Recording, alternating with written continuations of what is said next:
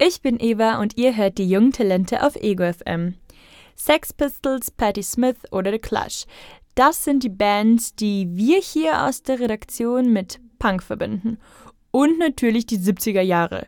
But Punk is not dead, denn auch heute hat das Genre noch richtig viel zu bieten. Maggie hat recherchiert und eine kurze Punk-Weltreise zusammengestellt. Sie stellt euch vor, was es weltweit in den letzten Jahren im modernen Punk so zu hören gab. Punk ain't dead.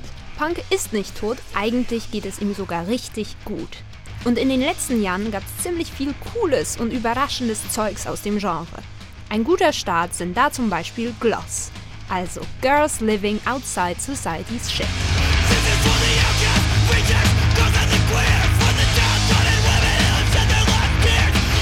Selbsternannte transfeministische Hardcore-Punk-Bands sind das, was für viele der Punk in 2019 ist.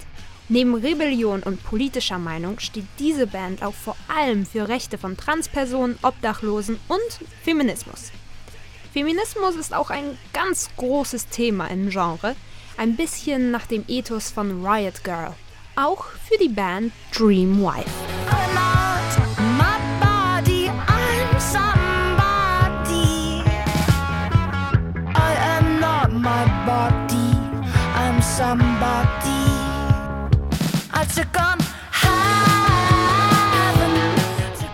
Frage, was und wie es ist, eine Frau zu sein, beschäftigt viele Künstlerinnen weltweit.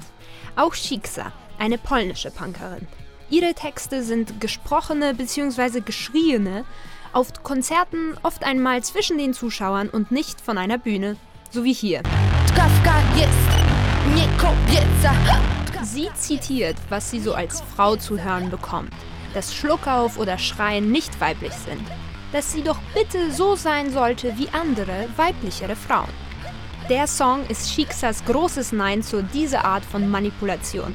Sie macht, was sie will. I który to chłopak mówił, że jak krzyczę W tym jego towarzystwie to wstyd Bo Vanessa jest dziewczęca i kobieca I nie krzyczy tak jak ja I nie krzyczy tak jak ja I nie czka, i nie czka I nie krzyczy tak jak ja I nie krzyczy tak jak ja I nie krzyczy tak jak ja Punk ist aber nicht nur rumschreien, es kann alles sein.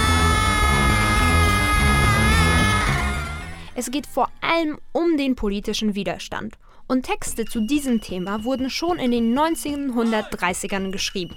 Die polnische Band Heinbar dachte sich, diese Texte kann man doch zu Punk-Songs machen. Also spielen sie wie eine Straßenkapelle aus der Zeit vor dem Zweiten Weltkrieg mit politischen Texten, die klingen, als hätten sie von heute sein können. Zum Beispiel über rechtswidrige Verhaftungen. Do komisariatu Pójdę z entuzjazmem Bo to moje miejsce I wiem za co wlazłem Also kann der Punk eben so klingen, wie man es nur will. Gehen wir von Polen ein bisschen weiter nach Osten. In Russland gibt es eine feministische Punkband, von der jeder mal was gehört haben muss.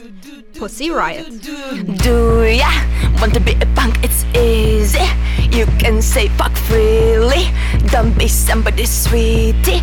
You can do nothing degree. Ja, Pussy Riot klingen nicht wie der typische Gitarrenpunk, aber es geht um die Message. Sie singen nach wie vor gegen die russische Regierung und für Menschenrechte in Russland. Noch weiter ostwärts auf der Punk-Reise kommen wir nach Japan. Dort macht die Band Chai einen Kawaii-Punk, also süßen Punk. Passt das zusammen? Na klar doch.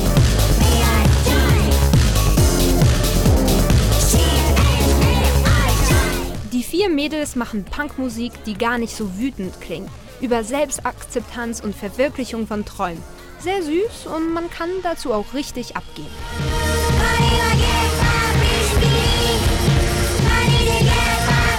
Aber jetzt mal zum Ursprungsland des Punks, Großbritannien.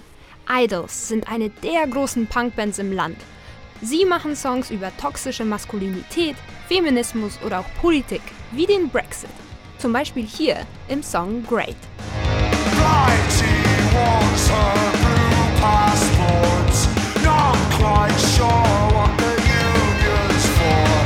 Bands schreiben halt darüber, was uns alle bewegt. Squid nahmen sich die steigenden Mietpreise vor. Ein weltweites Problem.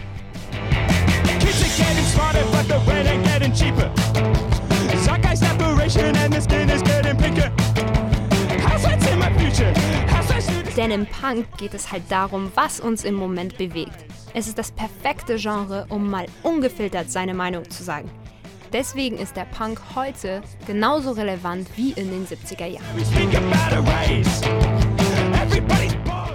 Das war Maggies Reise durch den Punk. Wenn euch ein Song besonders gefallen hat, wir haben die ganze Liste auf unserer Junge Talente Instagram-Seite namens Junge Talente auf EgoFM gepostet. Ihr hört die jungen Talente auf EgoFM.